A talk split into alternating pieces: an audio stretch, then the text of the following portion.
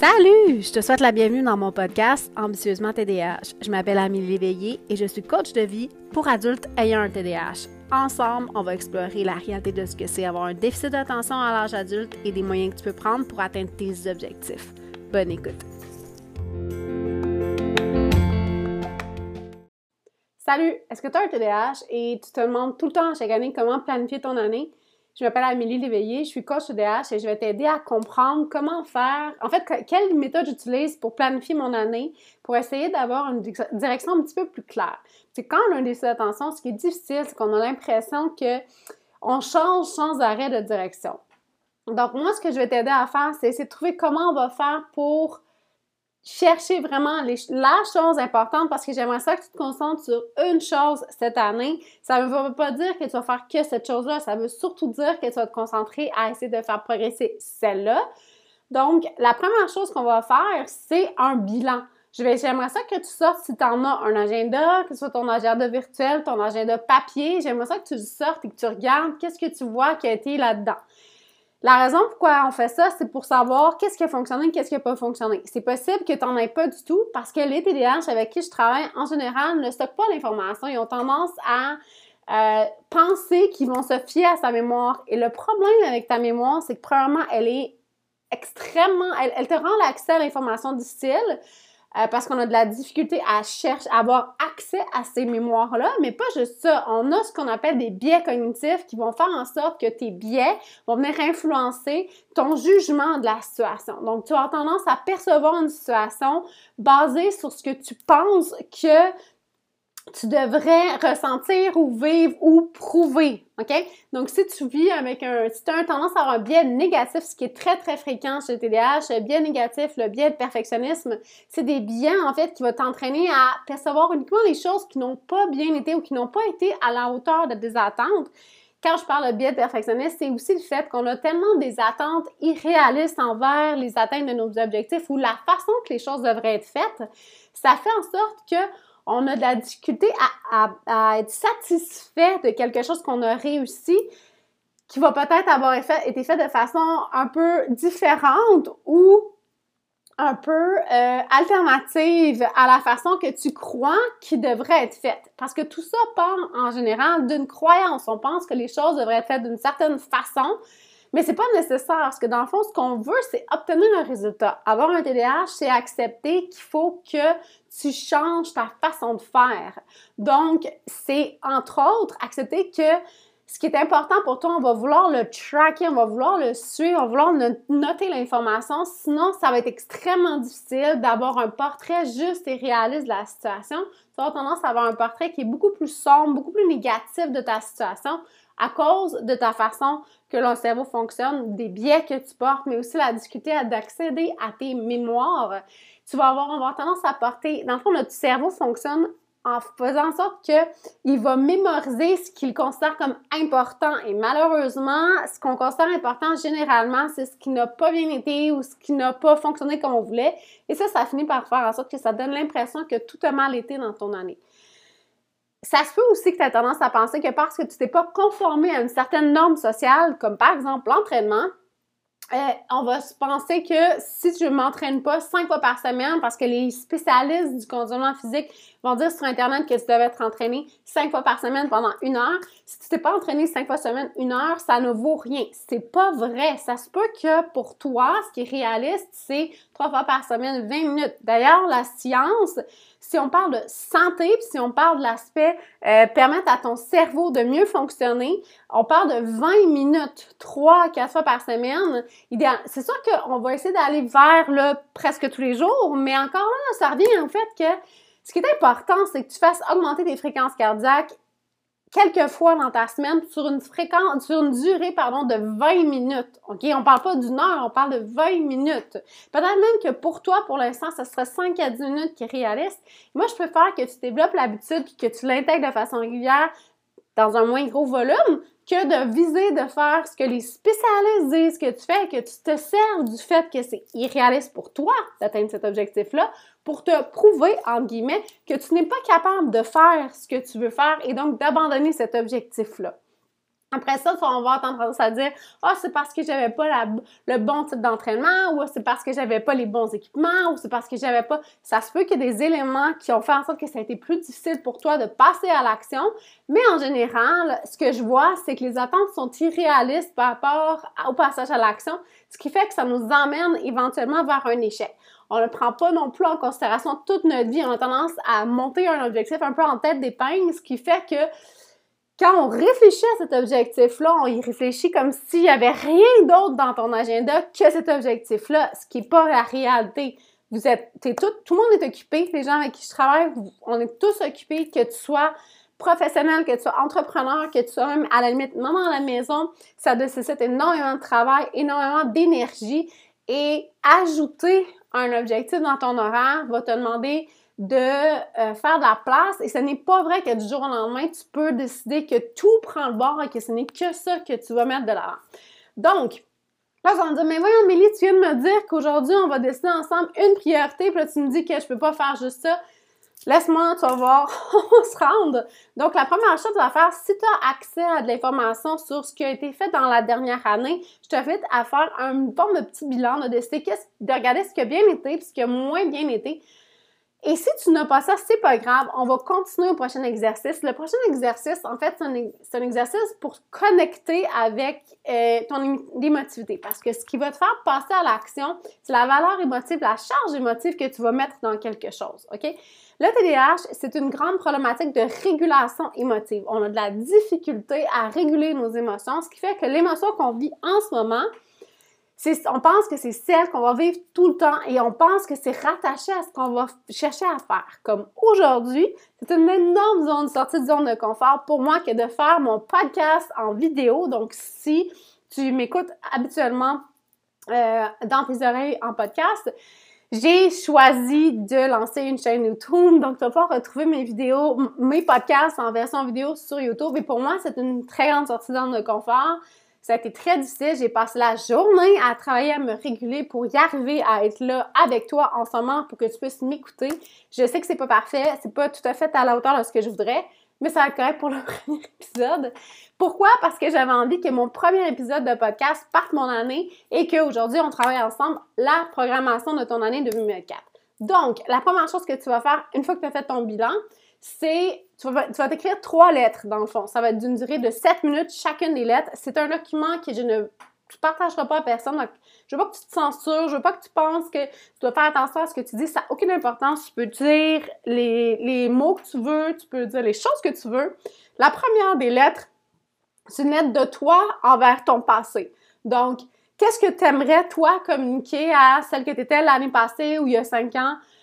ou il y a 10 ans, idéalement, j'aimerais ça que tu te connectes avec la personne que tu es en tant qu'adulte et non pas en tant qu'enfant. Tu prends 7 minutes, tu mets une minuterie, c'est très important de mettre la minuterie, et tu vas écrire à toi-même, à ton passé, ce que tu aurais aimé de communiquer, les choses que tu espères qu'elle va faire ou qu'il va faire, les choses, les risques que tu aurais aimé peut-être que, que, que toi-même tu prennes il y a 5 ans ou il y a quelques années. Donc, j'aimerais, ou peut-être de la rassurer sur ce qui s'en vient. Tu sais, dans le fond, tu es comme au courant de ce que cette personne-là va vivre. Donc, peut-être que ce serait le fun de euh, lui communiquer ces choses-là. Donc, c'est la première chose que je te suggère de faire. Une fois que ça s'est fait, que ça va faire 7 minutes, tu changes et là, tu vas aller vers toi qui parle à ton futur. Donc, imagine-toi dans un an, si tu écoutes ça au début de l'année, dans janvier 2024, j'invite à penser à toi en 2025. Si tu l'écoutes plus tard cette année, ben c'est la même chose. Donc, dans un an, dans 365 jours, j'aimerais que tu écrives une lettre à toi. Qu'est-ce que tu aimerais dire à cette personne-là?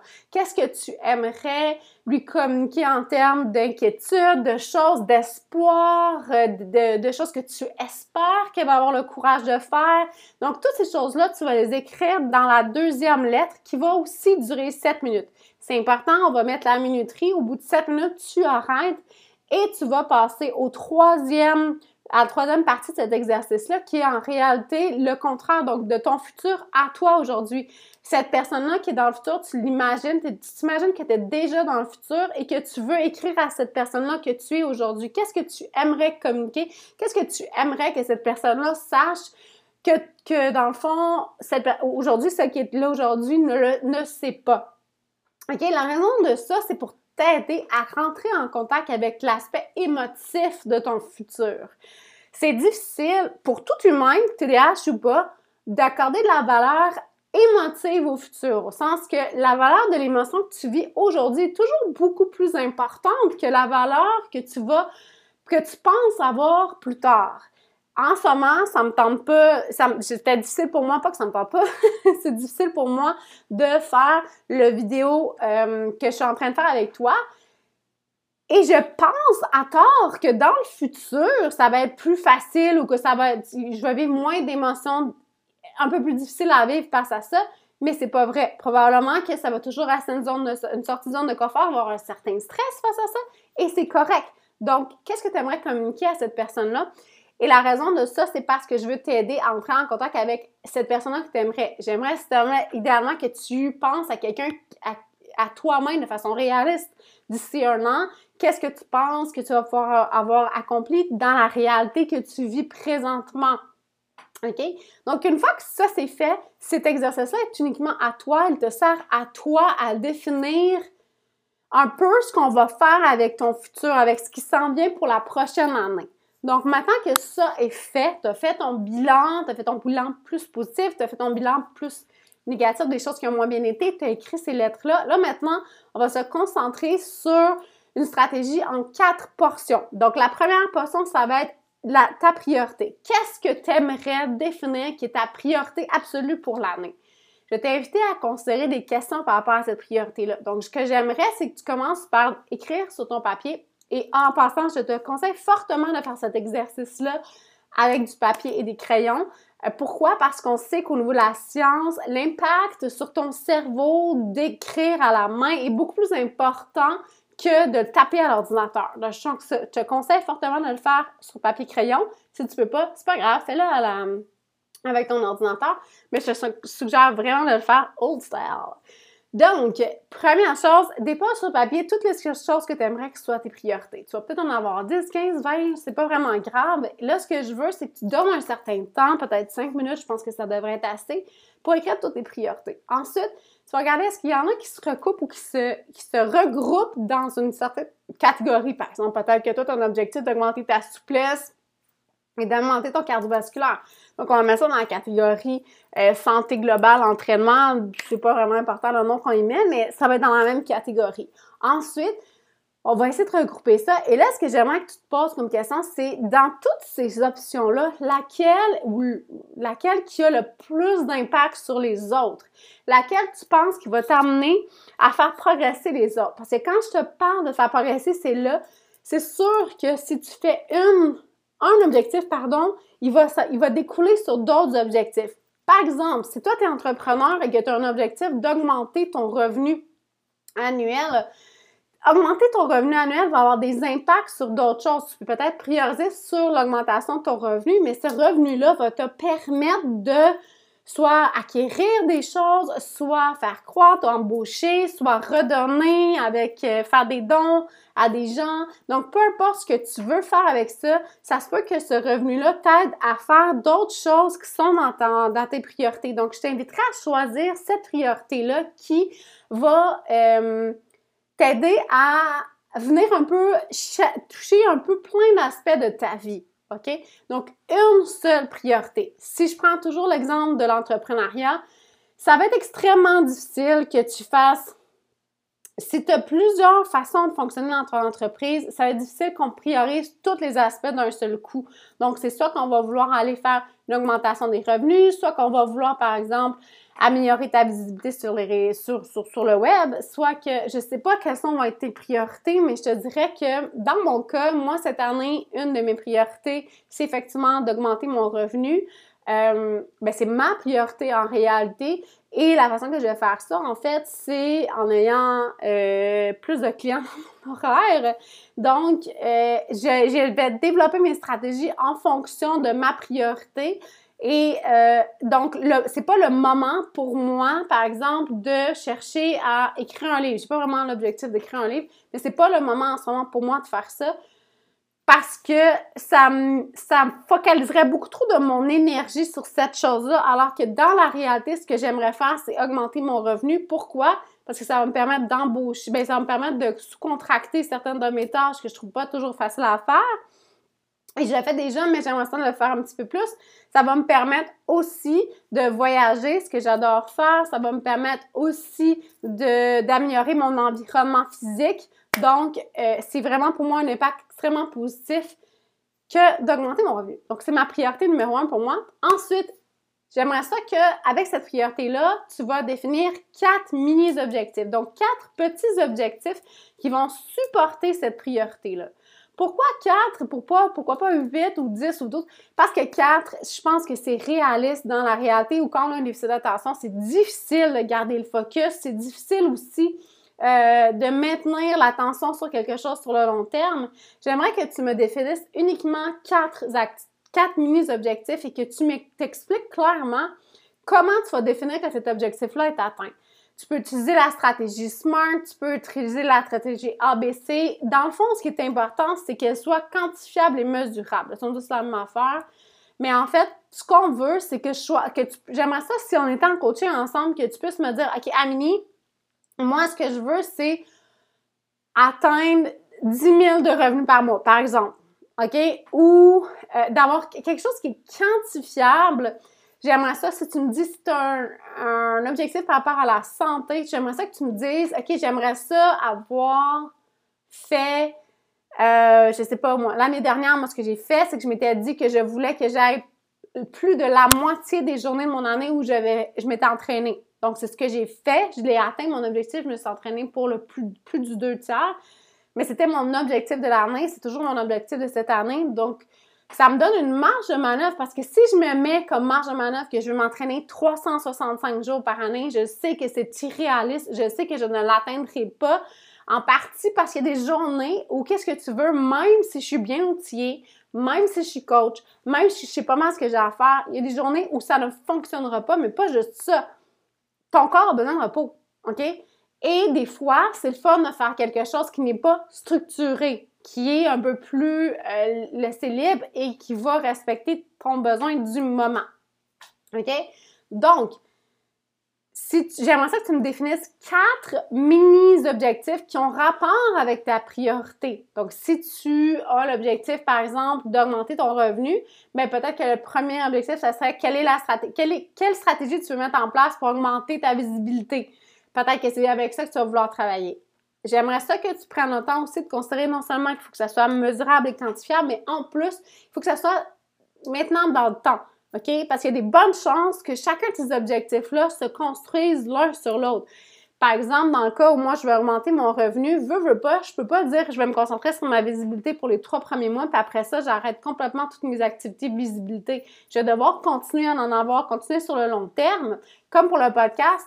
Donc, il faut que je me fixe un objectif qui est réaliste et atteignable, sinon c'est absolument pas maintenant dans le temps.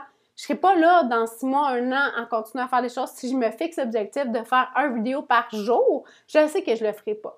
Donc, il faut que ça soit réaliste dans le temps, il faut que ça soit mesurable et quantifiable, il faut que tu sois capable de me verbaliser exactement. Et si tu as tendance à me parler de ressenti, ce qui est très fréquent, j'entends souvent ça, les gens vont me dire je veux me sentir satisfait, je veux me sentir fier, je veux que tu me définisses qu'est-ce que ça veut dire pour toi être satisfait, être fier. Parce que dans la réalité, cette sensation-là n'arrivera pas par magie. Même que je te dirais que elle est difficile à pogner, cette sensation-là, OK? Même quand on atteint nos objectifs, quand je te disais que je m'étais fixé l'objectif de m'entraîner plus de la moitié de l'année, puis que j'ai regardé mon calendrier et que j'ai observé que je m'étais entraînée beaucoup plus que la moitié de l'année, il a fallu que je me parle fort pour me dire, ben bravo Amélie, tu as réussi parce que mon biais de perfectionniste est allé tout de suite vers regarde toutes les fois où tu t'es pas entraîné, tu aurais pu faire un effort, tu n'as pas réussi, tout, OK? Mais dans le fond, mon objectif de départ, c'était pas de faire 365 jours. Mon, objectif de départ, pardon, c'était de m'entraîner plus de la moitié des jours d'année. Donc, techniquement, une journée sur deux. Ça n'a pas donné ça. Parce parce qu'il y a une variabilité qui est normale avec le TDAH ça a donné ce que je voulais, qui était sur une année complète, qu'est-ce que j'ai atteint comme objectif. OK? Donc, ça, c'est pour ce qui est des mini-objectifs. Ensuite, quatre mini-aventures. OK? C'est facile de passer un peu à côté du fun, c'est facile de passer à côté de sa vie. Les gens qui ont un TDAH, on a tendance à vouloir mercantiliser à peu près tout ce qu'on fait. On a tendance à oublier que dans la vie, c'est important d'avoir du plaisir, c'est important d'être intentionnel dans l'objectif d'atteindre du plaisir. Et je t'invite à programmer ou en tout cas à planifier, à réfléchir, pas planifier parce que je comprends que tu peux pas nécessairement planifier les quatre aujourd'hui, mais à réfléchir à quatre choses que tu aimerais faire dans ton année. Ça n'a pas besoin de coûter de l'argent ou ça peut être très peu dispendieux. Ça n'a pas besoin d'être compliqué. Ça n'a pas besoin d'être un gros voyage. J'aimerais juste ça que tu penses à quatre aventures. Peut-être que pour toi, ça serait... Euh, moi, je suis une fan de paddleboard, fait que peut-être pour toi, ça serait d'aller faire du paddleboard dans un lac où tu n'as jamais été jusqu'à maintenant. Peut-être que pour toi, ça serait d'aller faire une randonnée sur une montagne où tu n'as jamais été. Et oui, vous voyez que je suis une J'aime ça faire certaines activités sportives. Euh, peut-être que ça serait de euh, d'aller manger dans un restaurant où tu n'es jamais allé. Peut-être que ça serait de d'aller faire du camping avec tes enfants alors que tu l'as jamais fait. Peut-être que c'est euh, d'aller faire une activité, euh, je sais pas moi, de d'aller au musée si c'est quelque chose que tu vas jamais mais que tu aimes faire. Donc, qu'est-ce que tu aimerais faire qui est fait uniquement, purement pour le plaisir? C'est important. Il faut que ça soit quelque chose dont tu vas être content, qui va, être, qui va te qui va marquer un peu ton année, puis que tu vas pouvoir dire Ah oui, c'est vrai, en 2024, j'ai fait ça, j'ai fait ça, j'ai fait ça, j'ai fait ça. Ça va t'aider à garder une certaine forme de souvenir de cette année-là qui a un minimum de positif, OK, dans ton année. Donc, c'est super important d'avoir ce genre de choses-là. Euh, si tu trouves que 4, c'est trop, tu peux baisser, mais j'aimerais ça qu'il y en ait un minimum de 2. Pourquoi? Comme je te dis, c'est facile que le temps s'écoule, que le temps avance et qu'on ne, on perde un peu le contact avec, pas la réalité, je veux pas dire que tu perds le contact avec la réalité, mais on perd le contrôle sur le temps. Le TDAH, c'est aussi avoir une difficulté de perception du temps et on a souvent l'impression soit que quelque chose, ça fait vraiment pas longtemps qu'on l'a vécu ou que ça fait déjà trop longtemps qu'on l'a vécu, donc on a de la difficulté à percevoir le temps, ce qui va faire en sorte que ça se peut que, par exemple, tu n'as pas vu tes amis depuis 2, 3, 4, 5 ans, et pourtant, tu as l'impression que ça fait pas si longtemps que ça. Mais dans la réalité, si tu avais accès à ton agenda ou à ta mémoire pour vrai, tu réaliserais que ça fait vraiment longtemps.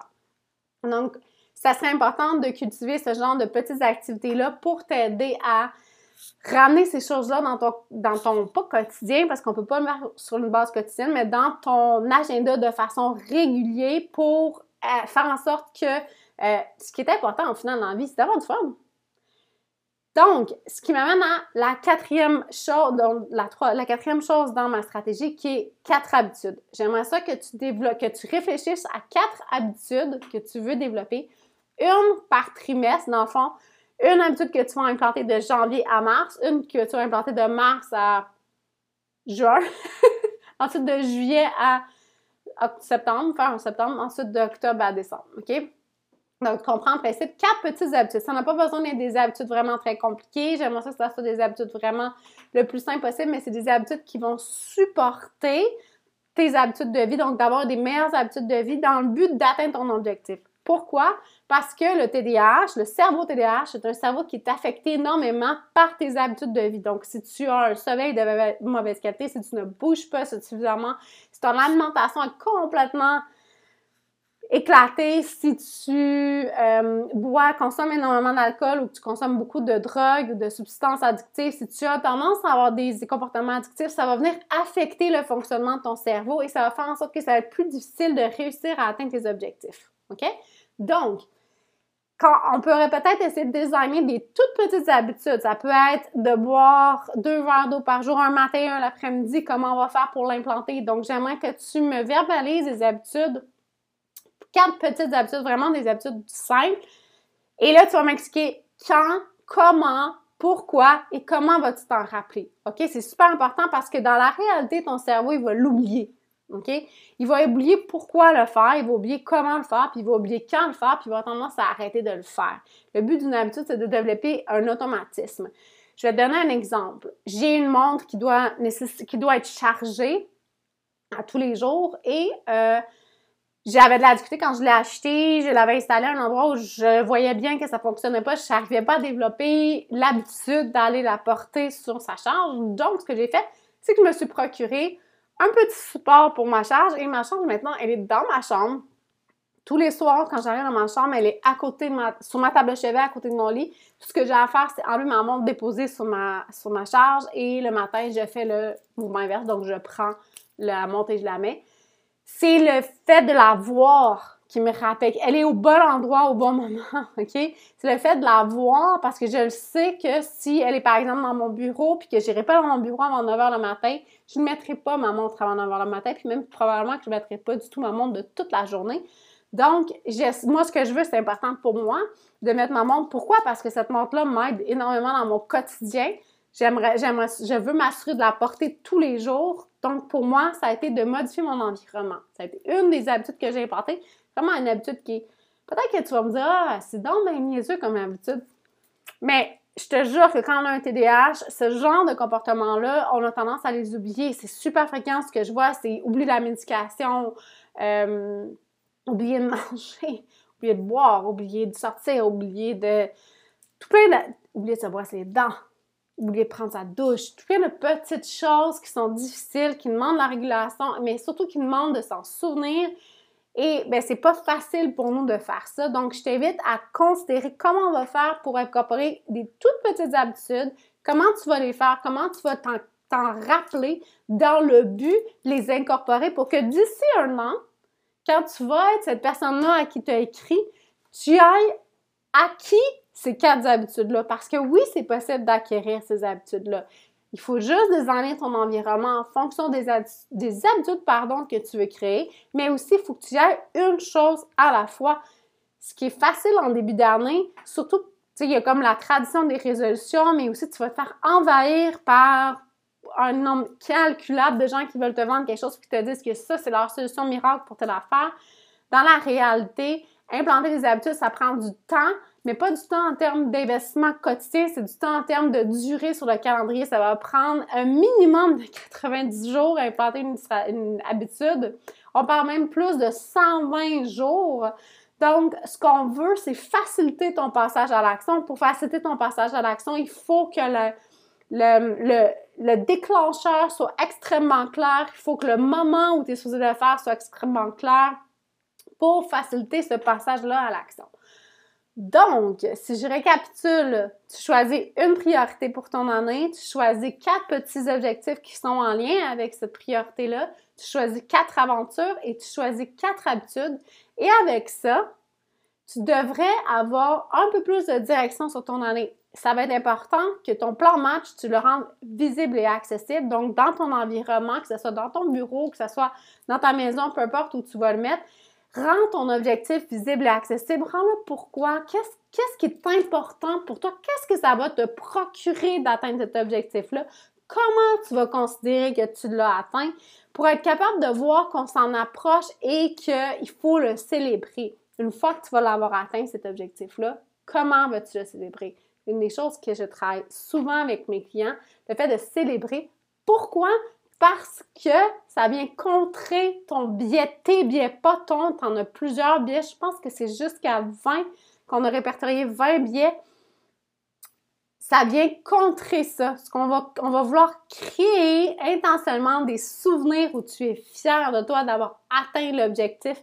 Et c'est grâce à ça qu'on va changer ta confiance en soi. C'est grâce à ça qu'on va changer ton estime de toi et la confiance au fait que tu es capable de prendre une décision, de prendre un engagement et de passer à l'action. Donc, si tu as des questions pour moi, j'aime toi pas, tu venais me rejoindre sur mon site amélieléveillé.com. Tu peux t'inscrire sur mon infolettre qui, euh, qui en fait, je t'envoie un courriel par semaine euh, pour te raconter un peu ce qui se passe et où on s'en va. Et euh, si tu as aimé cette vidéo-là, je t'invite à le partager. Si tu as aimé mon podcast, je t'invite à partager, à me laisser euh, des commentaires, à me laisser une évaluation. Ça m'aide énormément à faire connaître ma chaîne. Ça m'aide énormément à rejoindre d'autres gens comme toi qui vivent avec un TDAH ou qui vivent avec des symptômes qui s'y apparentent et qui aimeraient comprendre comment mieux fonctionner avec leur cerveau. Sur ce, je te souhaite une belle semaine.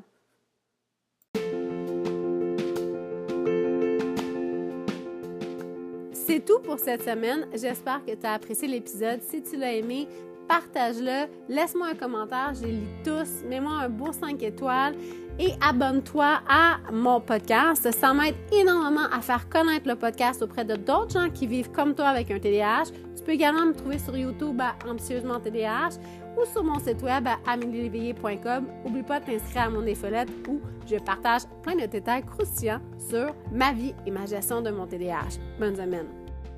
Thank you.